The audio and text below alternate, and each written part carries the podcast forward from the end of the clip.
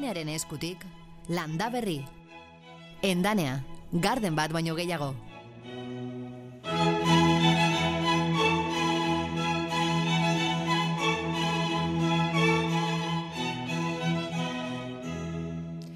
Naiz eta ofizialtasunak esaten duen udaberrian etzi sartuko garela, martxoaren hogeian, arratsaldeko lauterdietan, landaberrin denborak dira udaberria sentitzen dugula eta udaberria bizi dugula. Beraz, Julen San Martin, utzi ozu bibaldiri sartzen, bere udaberriarekin, ea norra usartzen den orain digenuan neguan gaudela esaten.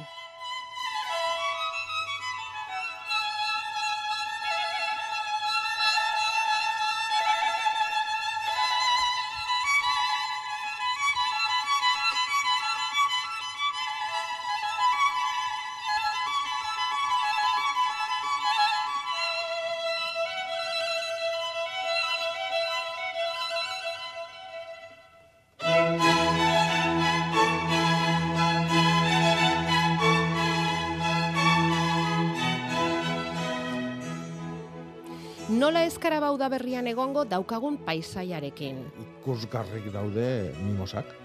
Eusai bikainakin, Mm. eh, magnoliak, eta geho loretan, ba, iribilotzak, eta... hm?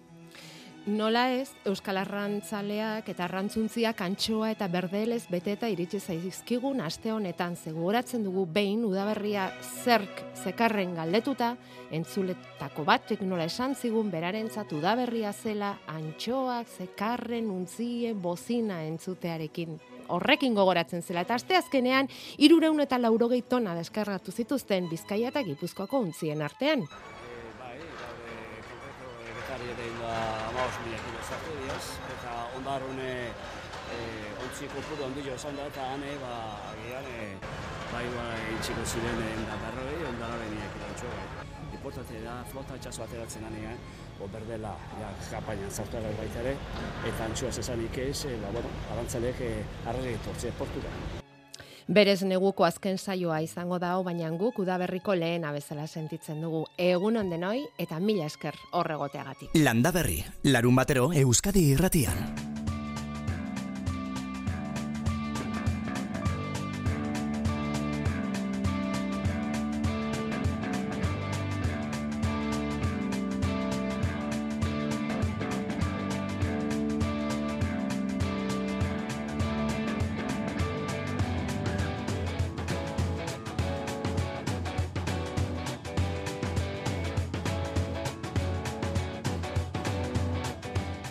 Martxoko azken egunok nekazaritza eskoletan ateak zabaldu eta ikasle berriak eh, erakartzeko egunak dira.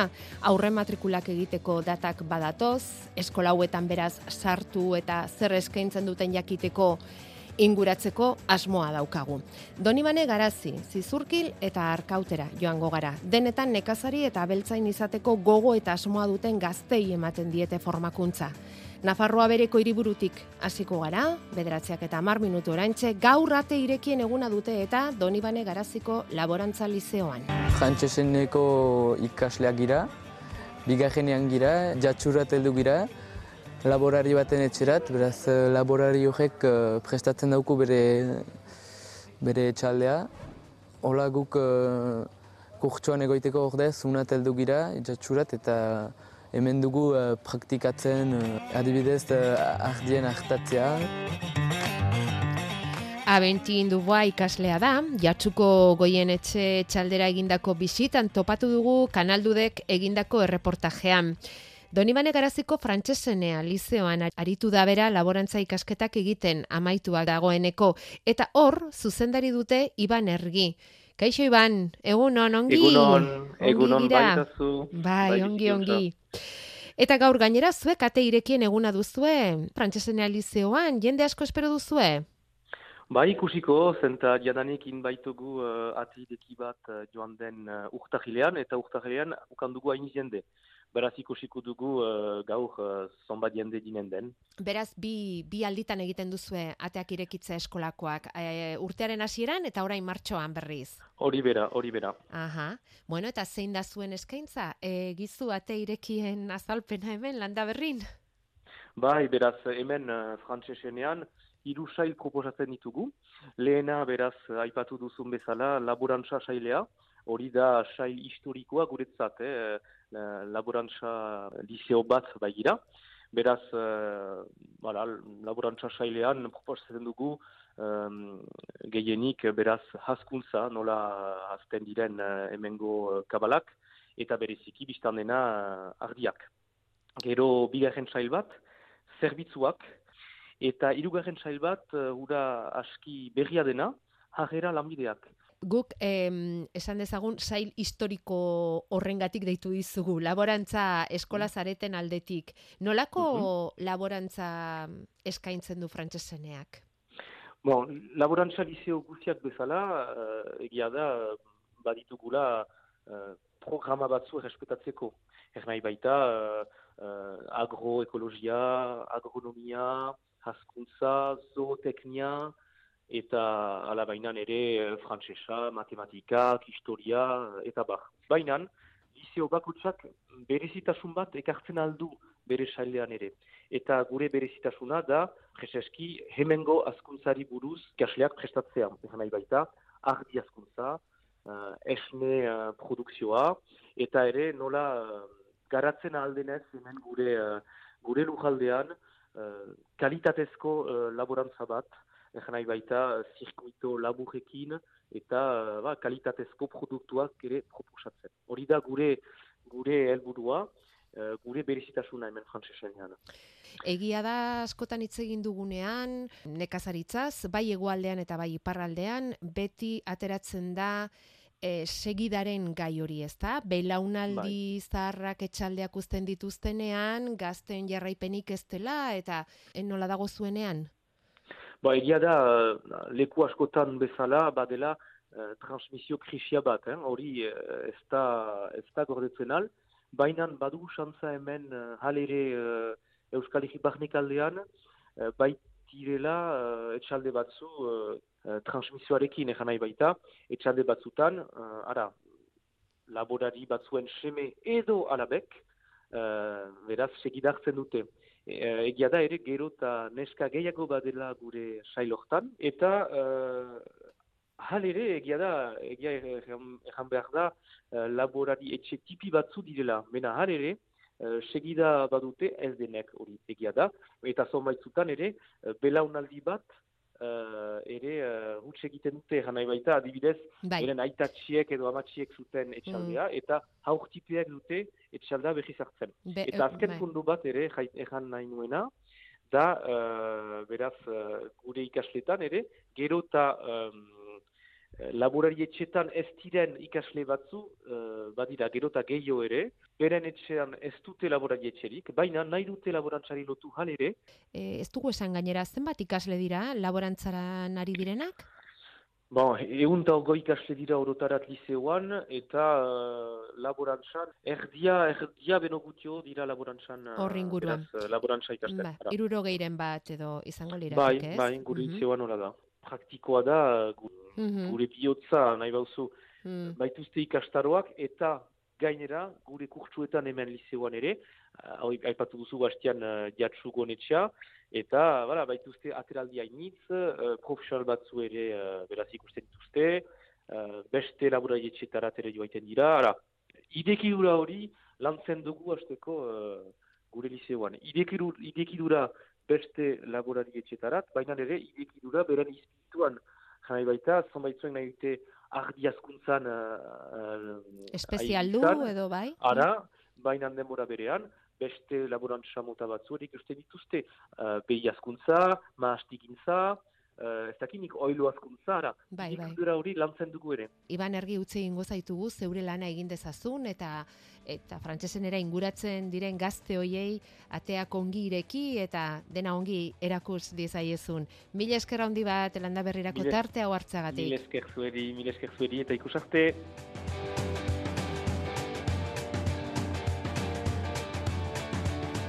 Iparraldeko laborantza eskola hauek Akitania Berriko Hezkuntza Departamentuaren menpe daude eta hori era berean Frantziako Laborantza Ministeritzaren pean.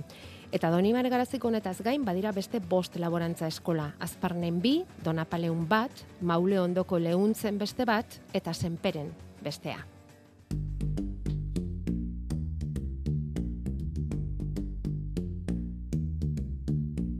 Gipuzkoan erreferentziazko nekazal eskola zizurkilen dago, fraisoro.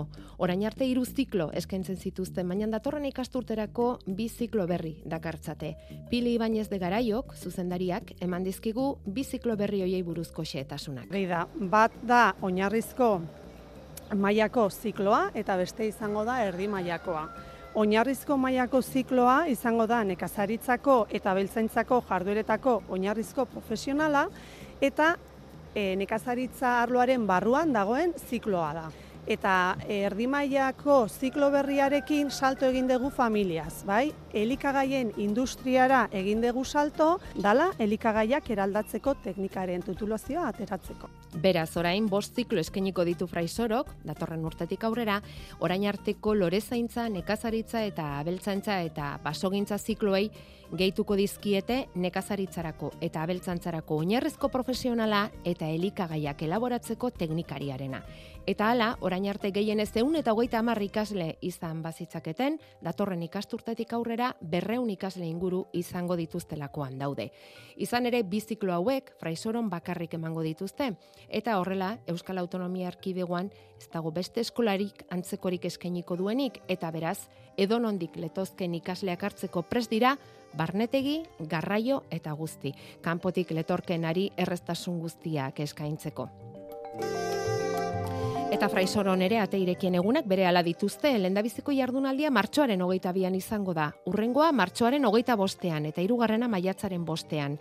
Eta badago ikasle premia, Pili Ibañez de Garaio zuzendariak argi esan digunez, lanerako eskari handia dutelako, eta beraz fraisoroko ikasketak amaitzen dituztenek, lana izan, izan dezaketelako. Bai, egia esan lan eskaintza desberdina jasotzen ditugu, gure eskolak e, lanpoltsa bat e, ukitzen du, e, ziklo desberdinak bukatzen duten ikasleentzako eta bai ikusten deuna da lan eskaintza, jasotzen ditugun lan eskaintza guztiak ez direla betetzen ziklon arabera desberdina da, baino euneko hogeita marra berrogeia askotan ez da betetzen. Guri eustiategi desberdinetatik deitzen digute, pues orain behar dut bat, podatzeko bain barko nuke, eta bueno, helburua da, pues aldan kontrato luzenak ere, ba, lortzea eta ikusi deguna esan dizu dena. Ez dira lanpostu guztiak betetzen. Gaur gaurko zikaslen aldetik arrakastarik handiena duena baso zaintzako zikloa da. Hori da ikaseri gehien dituen zikloa, baina hor lanpostua lortza ez da. Badaude ordea beste profil batzuk fraisoroko zuzendarian iritziz, laguntza merezi dutenak. Baino bai etortzen zaizkigu ikasle asko baliabide gabekoa eta gogo pilatekin ezartzeko. Ta sektoreak ere behar ditu, e, behar du eskulana, behar ditu langileak, behar ditu ekoizleak, bai, eta hoiek adibidez askotan dituzten hainbeste oztopo ikusita asko gelditzen dira erdibiden zaila da, ez da ezinezkoa, baino bai egia da zaila dala. Eta, karo, ba, ikusita behar hori daukagula, ba, igual alde batetik eta bestetik, ba, bultzada eta laguntza gehiago eman beharko genieke. 2000 eta hogeita iru hogeita laurako erronkak badituzte beraz, nekazal eskoletako arduradunek eurek ere.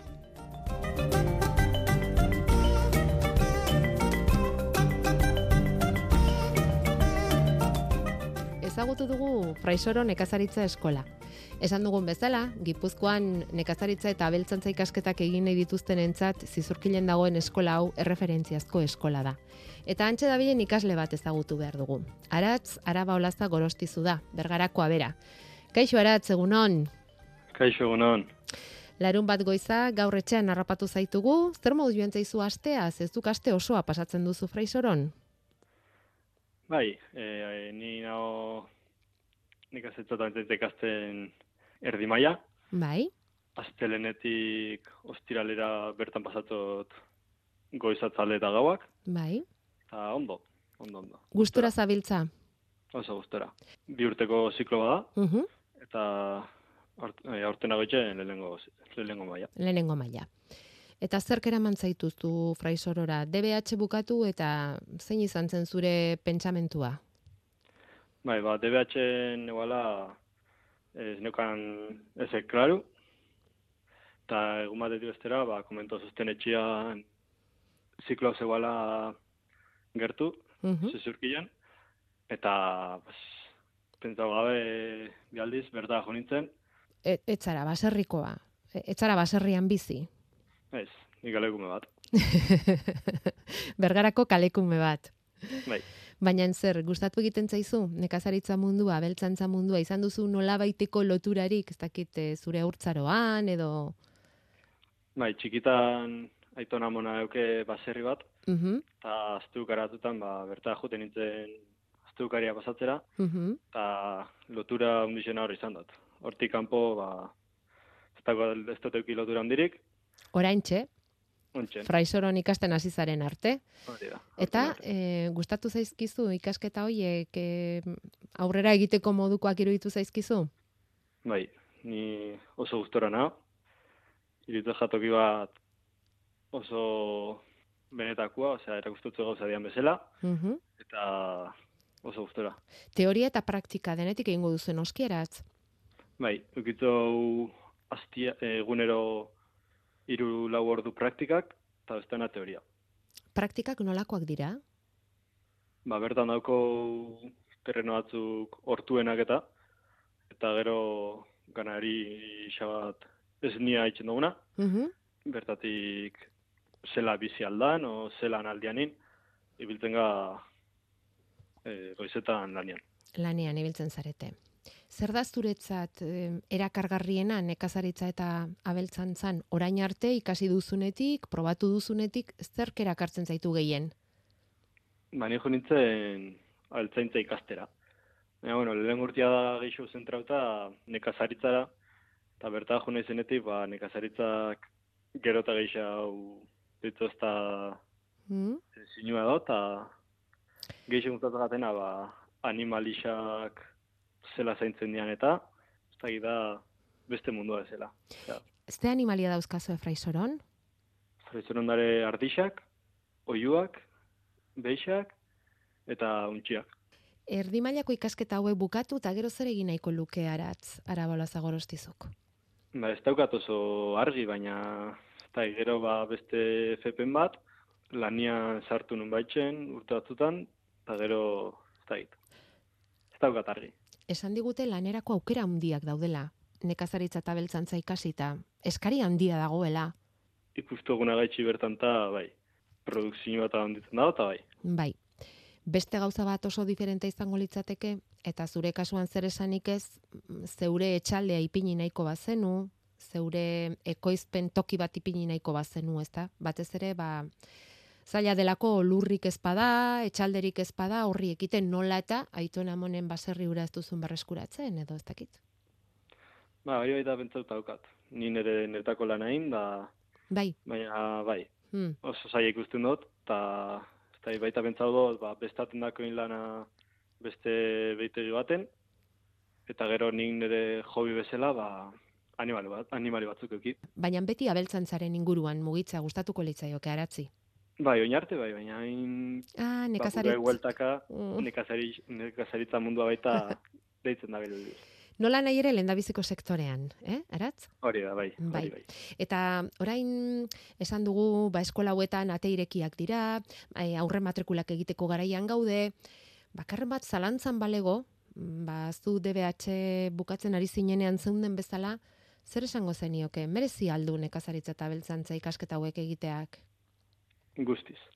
Tortzi hauka irekitara, ni segurazki bertan egon ezela astian ziar, geraztu gaietan ditzen boste, galdetzen boste ager bertan, agerneaten junik noski jungo naizela, eta Zu, ni bertan egon naiz, eta galderak edukitzen daute, zure esperientzia kontatzeko prest, orain landa berri egin duzun bezala xe, ezta? guztiz. Bueno, ba ez dago gaizki. Gure partetik eskerrik asko, aratz, zure esperientziaren berri emateagatik, Zuei, eta eta giro ona ikasleen artean eta fraisoron, ez? Hori oso importante da, ikasi, ikasi, Bai. lana, lana, bai, baina gero, aizu, ikas giroa eta behar da, eta hori ona daukazue. bai, bai. Erresidentzian ere bai, kriston giroa dago. Ba, daen artean. Daren artean. Ikasle, ikasle andereño, andereño, andereño, daen artean. Oso ondo. Eskerrik asko aratz, eta segi animo horrekin bukaerara arte. Ba, da, eskerrik asko.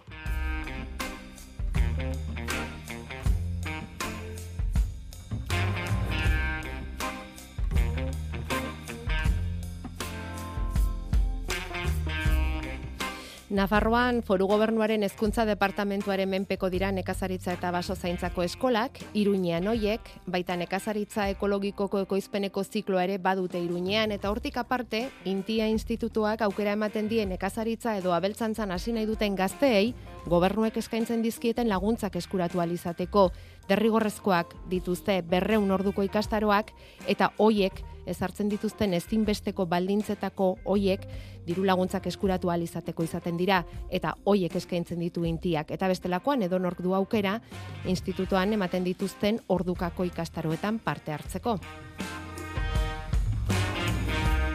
Eta azken geraldia arkauten egin behar dugu. Nekazaritza, lorezaintza eta paisaigintza hiru adarroiek lantzen dituzte arkauteko nekazaritza eskolan gazteiztik hurbil. Arabako nekazaritza eskola bakarra da. Eta xeetasuna Jose Luis Aizpuruk emango dizkigu, zuzendaria bera da, eta Kaixo, Jose Luis, egun on zer moduz? Egun on, egun on, oso eta zuek? Baita, goere bai, ederki hemen, zuen eskola hori pixka bat ezagutu nahian. Jakineiko genuke adar bakoitzean e, zehazki zer eskaintzen duzuen? Bueno, buku eskaintzen ditugu e, iru ziklozuk esan duzun bezala, bi dira erdi mailakoak eta bestea goi mailakoa. Erdi mailakoetan daukagu e, ziklo bat nekatzaritza egoizpen agroekologikoa deitzen dena.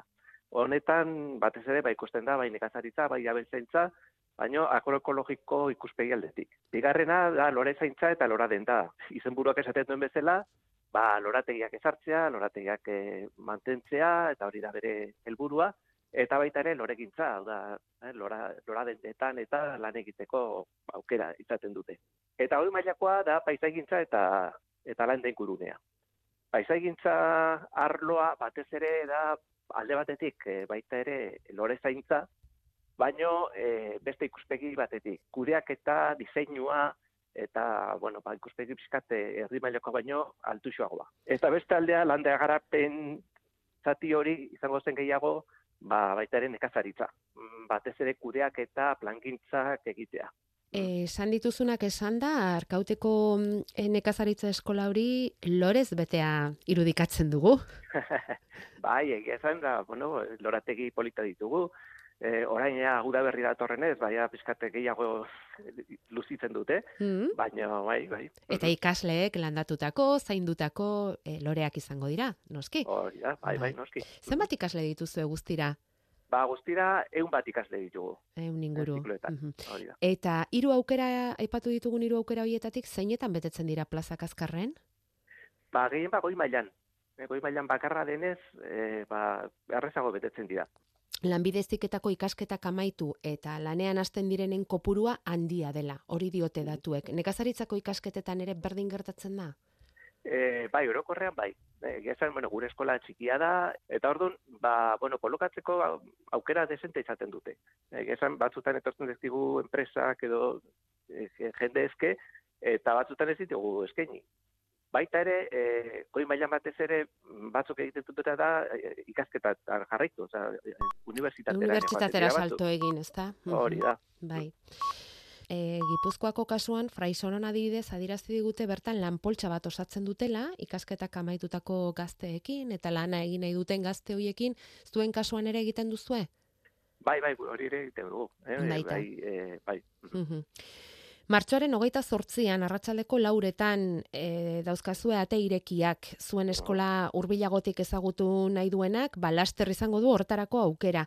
Hori bai, izena eman behar da, aurretik, arkaute.neten, badaukazue eskaintza bereziren bat, 2008 iru hogeita lau ikasturterako? E, eskaintza berdina da, bai aldaketa bat izango da e, izkuntza eredu aldetik. E, ziklo bat, lorezentzakoa, izango dugu aukera egiteko euskera edo erderaz.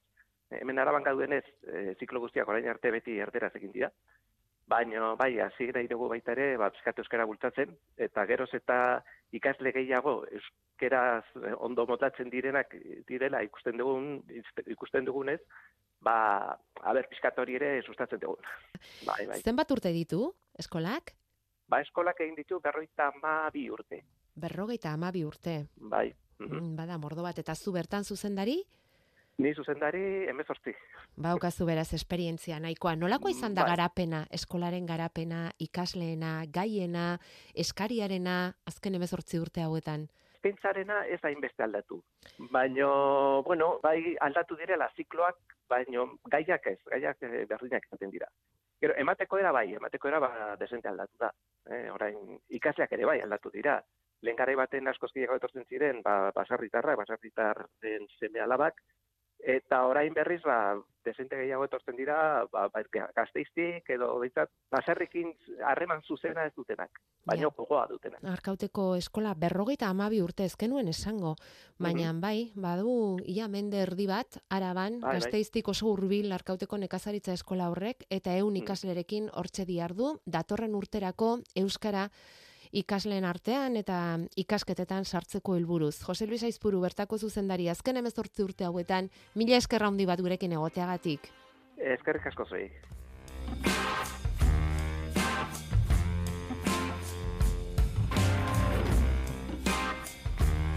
Araban arkaute bezala, Bizkaian derioko nekazal eskola daukagu. Ura mila behatzenun eta laurogeta zeian sortua, eta baditu beraz, hogeita amazazpi urte nekazal irakaskuntzan laster zabalduko dute aurre matrikula egiteko epea maiatzaren hogeitik, barkatu martxoaren hogeitik, hogeita amaikara izango da. Amaika egun dituzue beraz, derioko nekazaritza eskolan aurre matrikula egin nahi izan ezkero.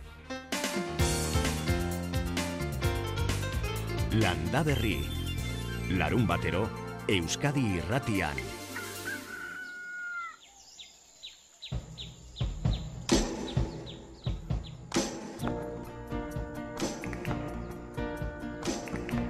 Baserri bat neukanik tapinudi bat Lurrak da bereak ez dakitzen bat Baina bada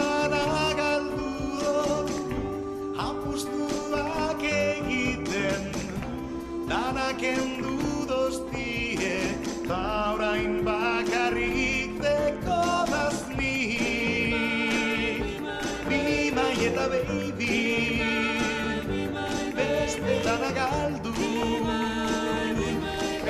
Gu hemen gaude bi mai baten inguruan eta beste bi beste maiaren inguruan. Eta espero dugu hor egongo zaretela askoz ere gehiago. Bederatzeak eta hogeita amalau minutu jako berrekon degunon Egun ondan hoi. bi mai, bi baby, bi mai, baby, esatere kosta egiten da.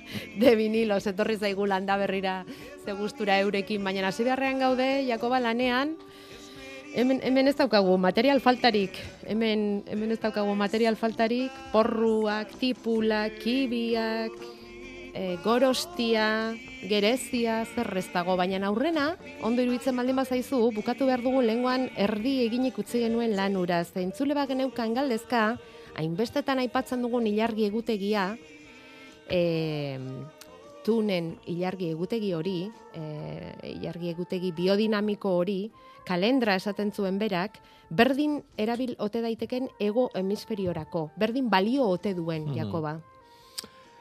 Bai, bueno, nik uste dut tita batian, baina ipatu gendula alde, alde bakarra da, eta, bueno, alde nagusia da. E, ego hemisferioak, ba, bueno, ba, ekliptikan planuan, hau da, e, lurrak euskilan bueltan egiten duen, e, orbita horrek markatzen duen planuan e, bat dago goien da bestia behian. Eta orduan, e, ba, batzuk hilgora ikuste deuna, ba, bestiak hilbera ikusten nahiko dira, orduan bertan. Orduan, e, hemisferio batian hilgora balima da, ba, bestian hilbera izango da, hoxe da aldia. Beraz, hilberan izango dira ego hemisferioan.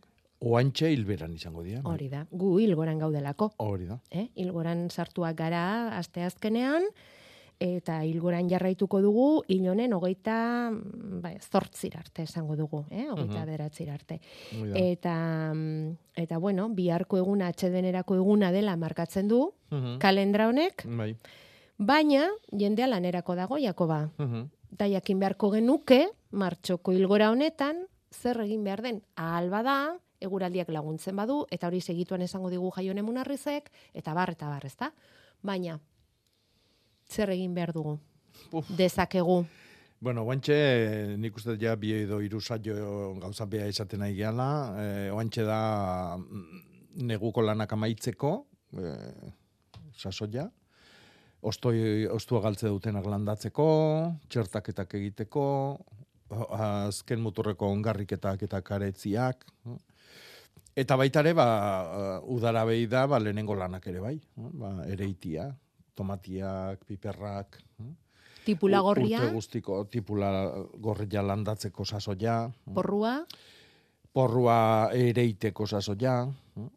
Orduan, ereintzako lanak oain hilgoran egiten dira, eta orduan, ba, oantxe hortako. Landaketak, ba, itxe merko genduke, lengo hastia pasasaien oidi, E, ba, urrengo hilbera arte. arte. E, oita behatzi arte. Mm, vale. Landaketak egiteko. Eta gero, hiru lan bitxi aipatu nahi konituke, zati gara jau da oso oso ona hortako.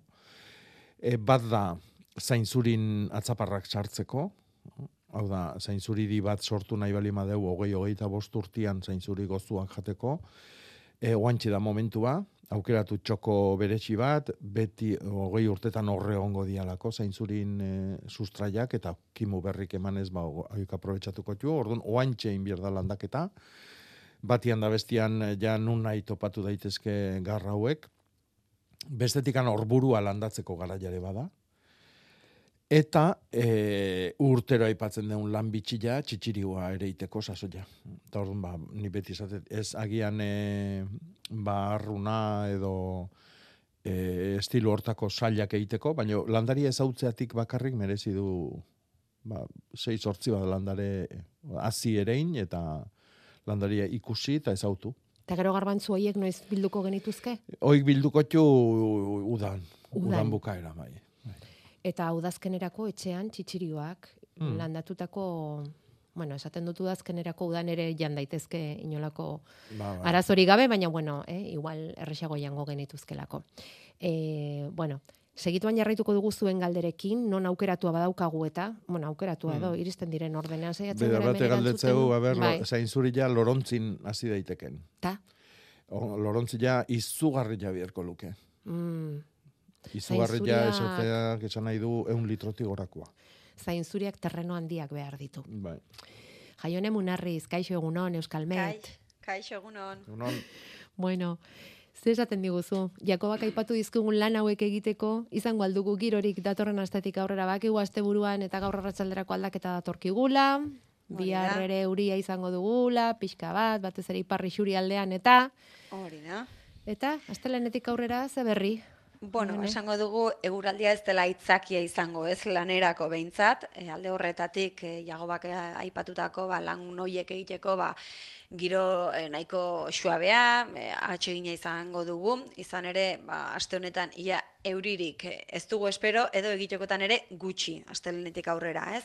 E, orokorrean antizikloia gailenduko da, presio altuak, eta, bueno, akaso asteizken ostegun aurrera, hortik aurrera fronti txikiren bat, baina, bueno, e, gauza gutxi utziko luke, beraz, astea lehorretik e, dator orokorrean, eta temperaturak ere, ba, nahiko, e, balio, ba, suabetan ibiliko dira, ez? Ama bost eta hogei gradu artean ibiliko dira, kostaldean brisarekin zertxo baite, e, hortxe, hogei graduren azpitik, edo momenturen batean hortik gora, ez? E, jo daitezke, brisaren arabera, baina orokorrean, balio hoietan beraz astea esandakoa balio leunekin dator eta eta ia euririk ez du espero eta esango dugu ba astelenea sartuko garela ba e, uda udaberri astronomikoan, ez? Hori da, hori da, hartzaldeko lauterdietan bai. Orduan pegaren bat izatekotan eta ez da txikia lehorra izango dugula. Ez? Hori da, bai, bai, hori da, hori da, bai, e, lehorretik jarretuko dugu, eh? hmm. eh? Martxoa orokorrean, eh, ala doa, ez? Zonaldearen arabera, baina adibidez, detuak begiratu da pixka bat, gazte izen esango dugu adibidez, abetsuko estazioan zazpi litro eta erdi guatzela, ez? E, ba, solike martxoan, eta goierri barne aldean ordizian amabi litro eta erdi, eta gero justu gipuzkoa iparreki aldean, ez? Oiko leku hoietan, beti bezala, ba, ba miramonen, edo goizuetan afarrorekin muga horretan eskasen, edo hor bai, bueno, ba, euri gehiago egin duela, ez? Eskasen adibidez, elarogeita 6 litro pasatxo pilatu da, e, miramonen berrogeita zortzi, justu hilaren amaikan, ez, ze hortxe bota zuene orain arteko kopuru handiena, baina beste zenbait lekutan, ba, ba, pre, pilatutako prezipitazio oso txiki ez ari da, adibidez, hmm. arabako rioxan, paganosen, basango dugu, lau litro eta erdi besterik ez dela pilatu, e, martxoaren emezortzira arte, gero gaur eta bihar zertxo bait pilatu daiteke, baina orokorrean e, oso alde horretan, zon alde horretan, ba, lehorretik doa. Eta beste pega txiki bat egon liteke, e, izotzari ere begira goten gara, ez, e, justu Bai, garai bai, hauetan, bai. eta justu e, ba, bihar e, ba, atertu eta gauean odeitza zer zer arindu daiteke eta nola ga, bihar aire hotzaxagoa sartuko dan baliteke ba, arabako lekuren batean hortxe astelen goizalde horretan ba izerik gabe eta belainoa sortzen den zen tokiren batean ba izotz puntura gerturatu daitekela temperatura. Bueno, orduan lehor eta agian izoz punturen bat. Bestelakoan astelen epel. Bai, da. Epel epel eta udaberri giro. Ba, eskerrik asko, eskerrik asko Maialen eta e, alduzu neurrian asteburu ondo ondo pasa jaione. Vale, eskerrik asko. Agur. Gozatu udaberria. Ingura zaitez, lorez eta kolorez. Endanean, behar duzun guztia badugu. Sasoiko landareak, lorezaintzarako osagarriak, haziak, baratzerako landareak eta gehiago. Endanean, ekoizleak gara. 0 kilometroko landare ugari ekoizten ditugu. Adi, tolosaldean bizi bazara, gure 0 kilometroko landareak aduna gardenen aurkituko dituzu. Urbil zaitez. Endanea, garden bat baino gehiago. Bueno, ba hau jakin da eta informazio guztia bilduta, ea, mm, arazotxo batzu badauzkagu hemen esate baterako gorostiarekin, Jakoba. Gorostiari ze gerta dakioke, baldin eta horriak erortzen baldin bazaizkio. Baina biluzi geratu arte, eh? Kokoren Mm. baten eragina izan daiteke, galdetzen digute, Izan daiteke, izan daiteke lehortia. algortatik galdetzen digute. E, aber ze gertatu da horri inguru bortan, eh, lurrik ikutu balima da, e, obran batein balima da, zerbaitek zanpatu balima du e, bere inguruko lurra, naiz eta ez e, bere kontra izan, e, kokon batera izan daiteke, ez dakit. Ja. Ah, izan daitezke arrazoi asko, ez? Bai, bai. Bazte pena gorostia hola biluzten ikustea. Bueno, Ze ostua, normala a ez da, ala bai, ala izan diteke. E, bai, izan daiteke. Izan Bai? Daiteke, bai. Olako Bueno. gora bera desente bat balima dijoa. Mm. Adibidez, aurtengo e, lehorte zakarronekin, bai, ikusiko ditugu olako gauzak gehiago baita ere. Mhm. Bai, bai. Pentsa, eh? E, ze, ze kontrastea eman diguten euskalmetetik. Zazpi litro abetxukon, eta berrogeita zortzi miramonen. Mhm. Baina lehor ala ere. Bai, Nola batean lehor. ala bestean. Oso lehor. Martxua izateko. Bai. Ea zer dioen pilarrek? Egun hon? Kaixo, egunon. Egun on. Nere, nere galdera da, nola mm, txertatu leiken Hmm. naranjondo garraz bat, beste variedade hon batekin, Hmm. eta hori iteko zemendu hartu bertzaion, onai, urtekua legia, Bai. eta gero, punta-puntakoa jarri bertzaio, opizka lorixiagoa. E, loritxiagua. Hmm? Eta ze garaitan inbiar da hori. Bueno, Porque oain dago bete-bete A, naranjas. adarreko txertua inbier balimezu, Bai, oantxe oso garaiona da, Bai, oantxe. Eta urrengo hilgora ere bai. Eh? uh Urrengo, bueno, hilgora, hilberan bukaera, hilgoran hasiera. E, begikua iteko gero berriro aukera aukiko duzu ustailian da guztuan. Ez Eh, baina adarrekoa oain, Bai. oantxe. Eta, a ber, eh, inbiar da, no, zogaitza da, handi xamarra, Hmm. eta orduan adar lori xamarra baldin badia jarri behar dizkio bi, oidu, o... Bai, noski. Bai. Adarrak moztu, eta adar horren diametruan arabera, ba, i, bi iru lau, lau txerto jarri berko eskilotzu. Bakoitzai. Eh? Oso ondo. Adar bakoitzai. Bai. Baina ez dio jolika noen frutakin da ono ez dago. Mm, a ber, fruta hoi galdu inbierko ezu. Bai, bai, hori eh? bai. hori bai. Orduan, baino sasoia hau da. Bai, bai, bai. Mm, Bale, ba. Mhm. Oso ondo, mila esker. zorretik. Venga, ba, Ari jo. agur, agur. Laranjak, pilarrek, eta hemen beste e, lotura daukalako, eh, e, Jakoba, daukat laranjondo bat, gero eta eskasago doa, eta pentsatu dut dauzkan errametatik eskejeak ateratzea. Ta gero beste leku batean jarri. Zelan ikusten dozue? Eh, eskejeia egite balima du, ba, landaria ez da frutetako oso egokile izango. eh? Bakiu fruta ondo emateko txertatzia hobia dala, orduan, ba, mm, bueno, eh, Pilarri esan dugun Pilarrek bezala. esan duen bezala, ba, Mhm. bilatu beharko genduke mentu oin egoki bat. Laranjondoa bea izan daiteke, baina izan daiteke poinzirusa edo eh, hotzai eh, eh, Eutxiko diona. hobeto eutxiko dionen bat. E, beti txertu hobia da. Oain, aldaskatik prueba nahi bali madu, bain, eta Bai. gutxinez hartaka mantenduko du, eta gero, ba, nahi dunian ere txertatuko du. Gerorago hortikan. ere egin daiteke. E, aldaska egiteko garaiake badatozti. Badatozti. Izardiak muitzian. Baino, e, garrazkitan hobia deu, hoiteko apirila itxain.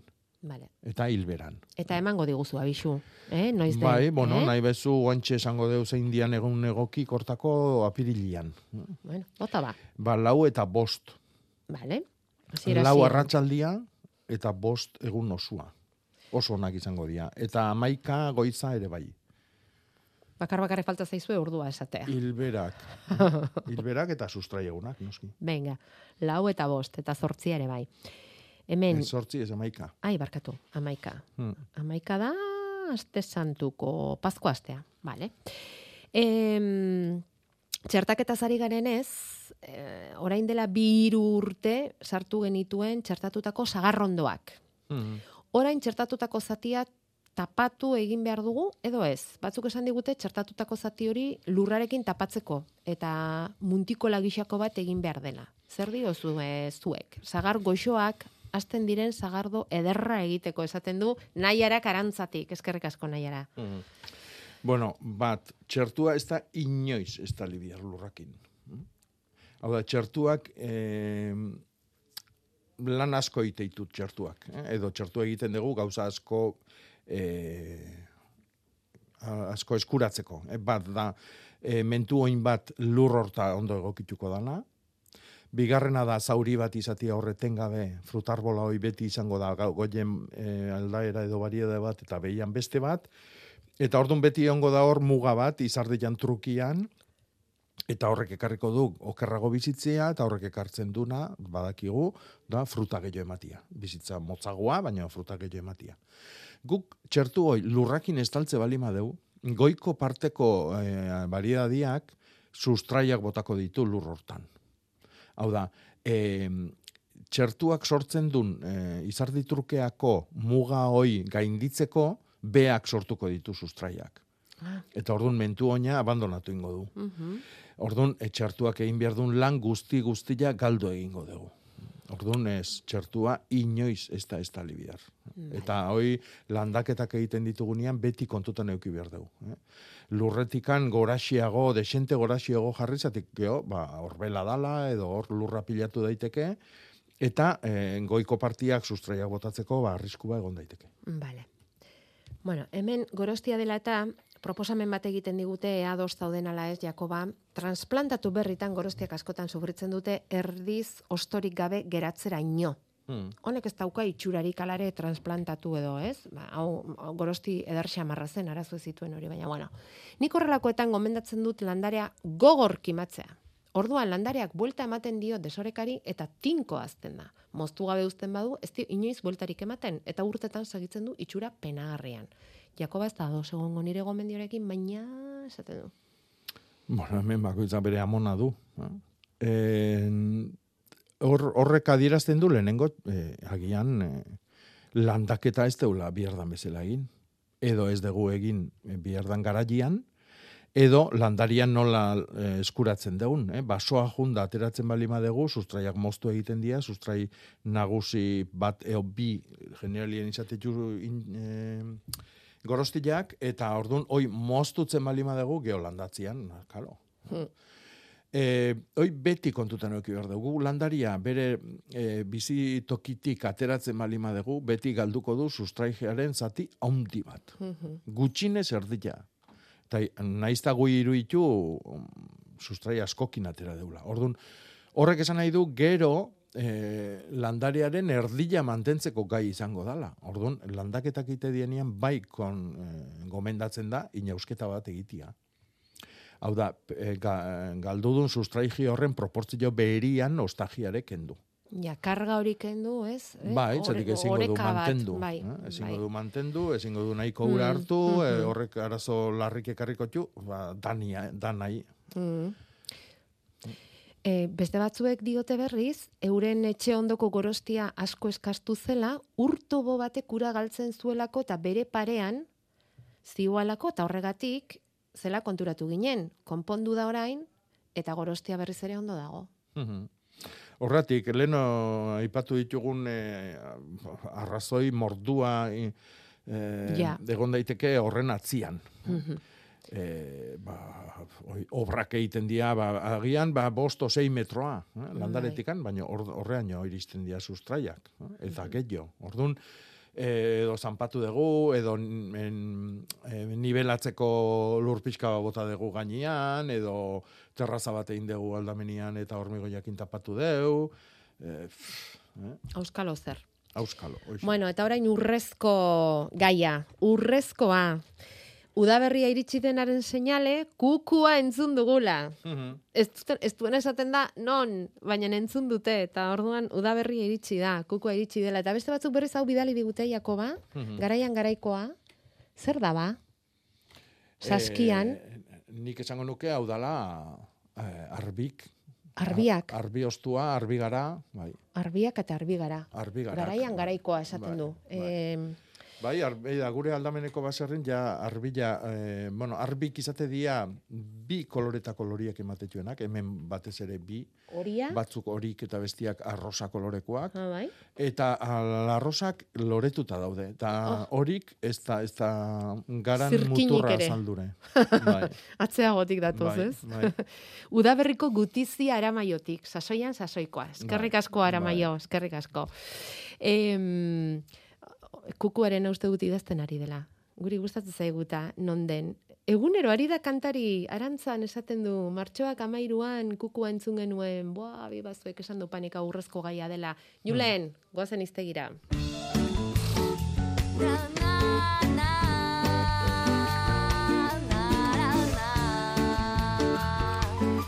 Julenek liburu ireki eta Jakobak hitza idatzi. Ea gaur zer tokatzen den, Jakoba? Bueno, ba, kasualidadia izangoa, baina gaurko hitza da kukua darra.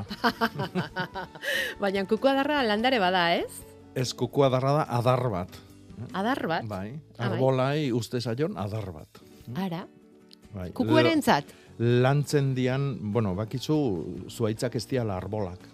Zuaitzak ez dira Eta arbolak. arbolak ez dia zuaitzak. Aber, bota. Orduan, lantzen dianak di arbolak, Vale, eta arbolak mugarrotzen ditugunean, Bai. ba, zuaitz motzak edo am, sortzeko, bai. e, pago motzak, aritz motzak, lizar motzak, eta bar. Beti, e, otxura zeon garai batian, adar bat gutxinez usteko. Lehen leno gehiago ustezian, ipina barretan, eta ba, o, o, itxasontzik eta egiteko adar okerrak, eta bar. Baina gero hori galdu zanean ere, oaindikan kuku adarra ustezan. Adar bat oso oso ikustezan, era bat moztu gabe, pentsatze zalako horrek izardian tiruai eutxiko ziola, eta e, barrua usteltzeko joera txikigua izango zula arbola horrek. Kuku adarra esate zaio. Eta baita ere belakadarra. Pelakadarra. Bai. Eta seguru itzen gehiago baitula, eh? Bai, bai, seguru, seguru. Bazeneketen historia hori? Adar bat uzten zenaren, ah, eta hori dena, inoiz ikusi duzue, entzun duzue, egin duzue, seguru, igual, bakarran batek. Mhm. Kontatu lasai, eh? Kontatu. Kuku adarra, bale, ze ondo. Apuntatua gelditzen da, landaberriko iztegian.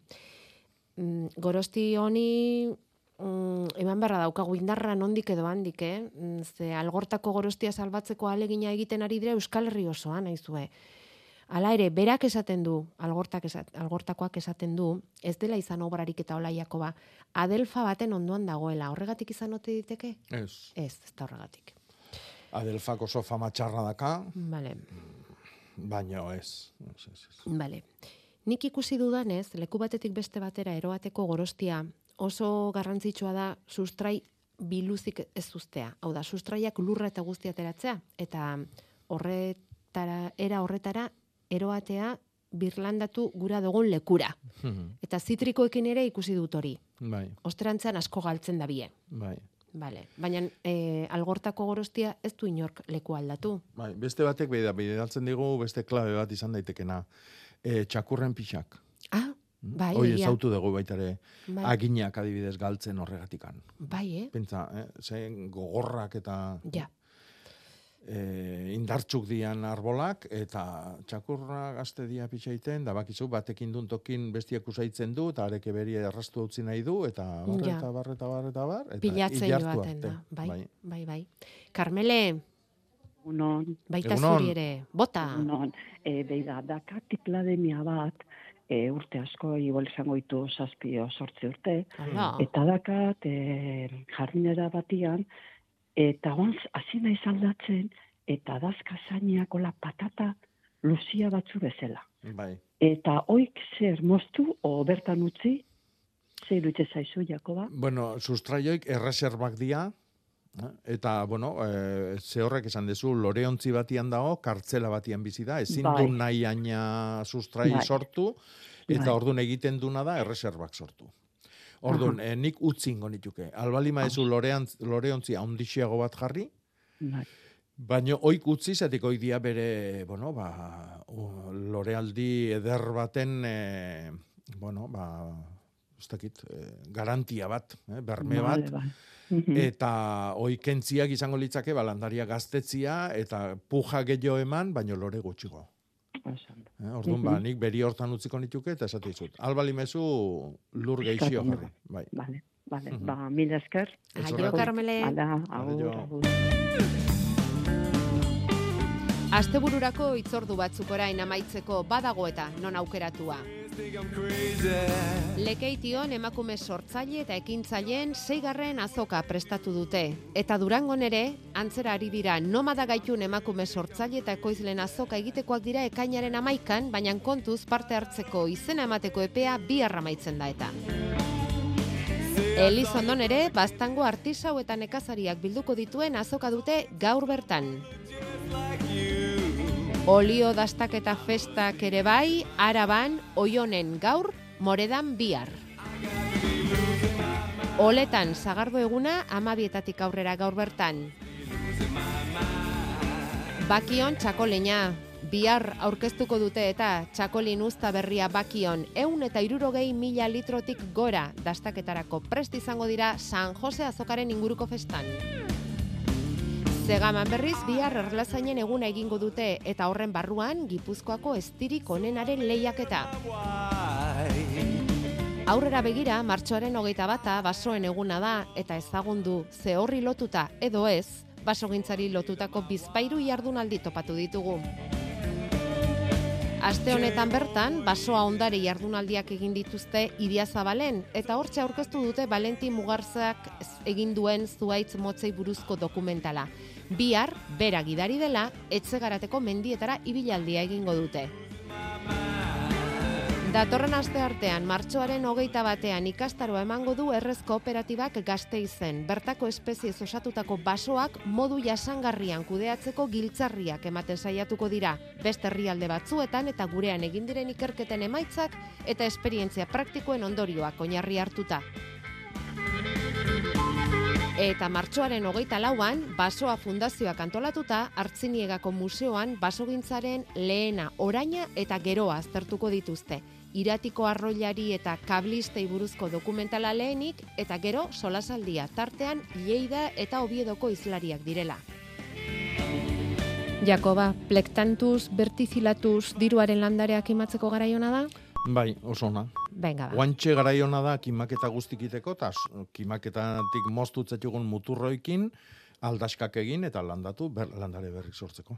Eta espela landuko duzu astean zehar? Espelari zer gertatzen zaion kontatzeko datorren bueno, astean? espi- espelana, ba, espelanarra famatu goi e, ibiliko bueltan, oain dela urte batzuk eh, modan jarri zana, eta, bueno, Gustatu egin zaio. Hitz egingo dugu, bai, gaur gehiago ez gara luzatuko. Eskerrik asko danagatik datorren aste burura Bai, arte.